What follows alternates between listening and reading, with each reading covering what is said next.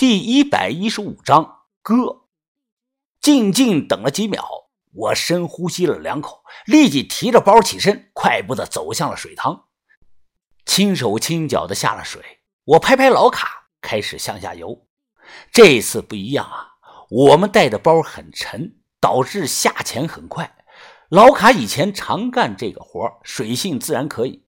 我指了指池塘底部塌陷的窟窿，他立即明白了。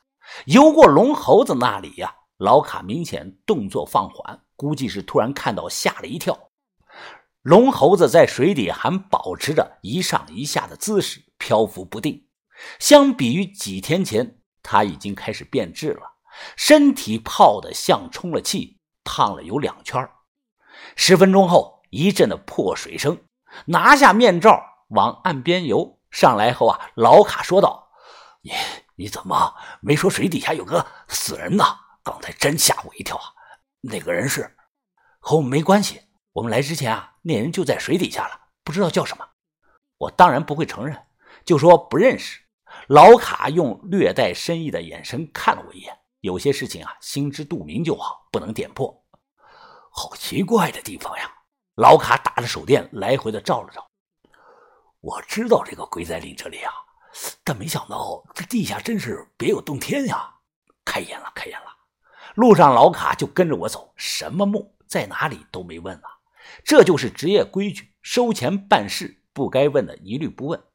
我拿了事先留在这里的包，里头啊都是我们的潜水衣。现在地面上是中午一点多，我预计六点左右能到，而把头给我定的时间啊是在今晚十二点。过了十二点就是礼拜一，见我提着两个大包，他说道：“前面路应该不好走，用不用我帮你拿一个？”啊，不用，我没问题，走吧。一直走到五点多啊，我们到了盗洞那里，先把包卸下去，然后抓着绳子滑下去。老卡看到被炸开的几道门后，忍不住的发出了几声惊叹呀！是谁？突然，前方黑暗中传来一个女声：“春姐，别慌，是我。”开手电，晃了晃，看清楚来人是我。阿春说道：“快来吧，王把头在等你呢。”糖水进了墓室，我看到红棺材啊已经被拆了，豆芽仔正盘腿坐在棺材板上，他身前啊放着一些玉器陶罐，正在用水使劲的刷。其他几个人一样啊，小轩和于哥也坐在一块棺材板上，不知道的还以为这里是水上漂流乐园呢。老卡走上前说道：“呃，王把头啊，久闻大名啊！”把头咳嗽了两声，脸上强挤出一丝的笑容：“老卡兄弟啊，点子扎手啊！我也是恰巧知道你在常州定居，多有打扰，麻烦了。”老卡点点头：“哈哈，好好，既然收了钱，那我就不废话了啊，说下情况吧。”我介绍的说：“大概在水下十五到二十米之间。”算是个棺材吧，一体化的，用铁水浇筑的，水底啊能见度低，周围呢有很多的石雕。卡哥啊，这个难度可不小啊。哦，从这里下去吗？老卡躺嘴走了过去，向下看了看，问道：“红棺材被拆了，现在露出来的腰坑像是个长方形的厕所，不停的向上冒水。水下切割是技术活啊，为什么要找人呢？因为我们干不了。”南派一些团队里养着这种人。零九年后半年，南方古董黑市上突然出现了很多锈迹斑斑的明代神武大铁炮，都是安在战船两侧的，有一枚还上了寻宝的栏目。这些啊，都是从古沉船上割下来的。老卡自己带的气袋气瓶和季师傅之前用的不一样。他的这种气袋啊，包着软铜皮，更细，接口处都有封蜡，气瓶也更小，是在水下专用的那种氢氧混合瓶。把头，你也要下？于哥拿了件潜水衣问道。把头点了点头，我要下去指挥，留一两个人在上头看着，其他人都下水。因为潜水服不够，互相看了一眼。于哥说道：“这样吧，你们两个女孩子留在这里守着，我们这些男的下去，这样公平。”什么公平？阿美挑眉的说道：“袁斌，你是看不起我？”于哥马上摆手：“没有没有，我没有看不起你，我就是觉得啊，你留在上头好一些。”把头边穿衣服边说道：“就听文斌的吧，小轩啊，你和阿春姑娘留在上头接应，看好这里也很重要，要让手电亮着。”小轩点头说好。阿春不再争辩，几个人先后带着头灯陆续的下水。黑，太黑了，上千年过去了，没有一丝阳光能照到水下，没有鱼，连水草都看不到，唯一能依靠的就是头灯。数量众多的鬼仔石雕静静地躺在水底，有一些还站着。这些鬼仔石啊，仿佛太久太久没被人打扰过了。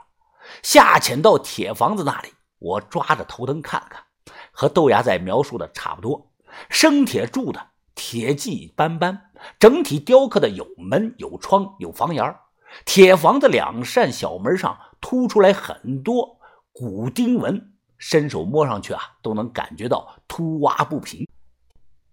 老卡戴着口罩、墨镜，身后背着一大一小两个气瓶，一个接着面罩，另一个通过软管接着他手中的特制割枪。之前赶来的路上啊，老卡跟我大致的介绍过，所以我了解一些。点火方式有两种，一种是在水上点，拿着割枪游下去；另一种呢是在水下点，他有一种自制的锂电池打火器，巴掌大小，就用这个点。这个时候啊，老卡笑着说：“呵呵，人专业的会在供气总管周围啊。”安装防回火装置，在隔墙底部啊也会安装漏气检测和防爆阀。我问他：“你没有吗？”啊，你看我像有的吗？我摇摇头。他就一罐自制的气瓶，一根普通的皮管子。我问啊：“要是操作失误漏气了怎么办啊？碰到明火会不会爆炸的？”他点头说道：“漏气了是一定会漏的。我干了这么多年。”就没有一次不漏气的。看我表情难看，他又说：“呃，在水下搁东西啊，喷出来啊，没燃烧完全的氢气啊，会逐步的往上走。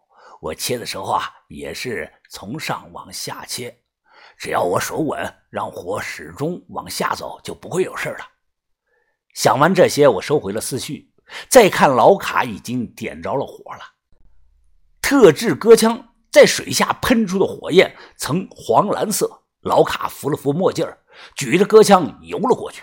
他动作很是小心，在游动的过程中啊，胳膊肘抬得很高，让自己避免碰到供气管。水下不能说话，老卡手按在铁房子的小门上，转头看向把头，把头比了个手势，意思是开始吧。因为人在水里会上下的漂浮。豆芽仔便钻在老卡的裆下，用手紧抓着他的双腿，好让他尽量保持着稳定。戈枪喷出的黄蓝色的火舌逼退了周遭的水流，老卡那一头长发是来回的乱飘啊。戈枪靠近铁房子，逐渐的加大了火力，火苗反射到老卡戴的墨镜上，让人看着像是他眼睛着火了。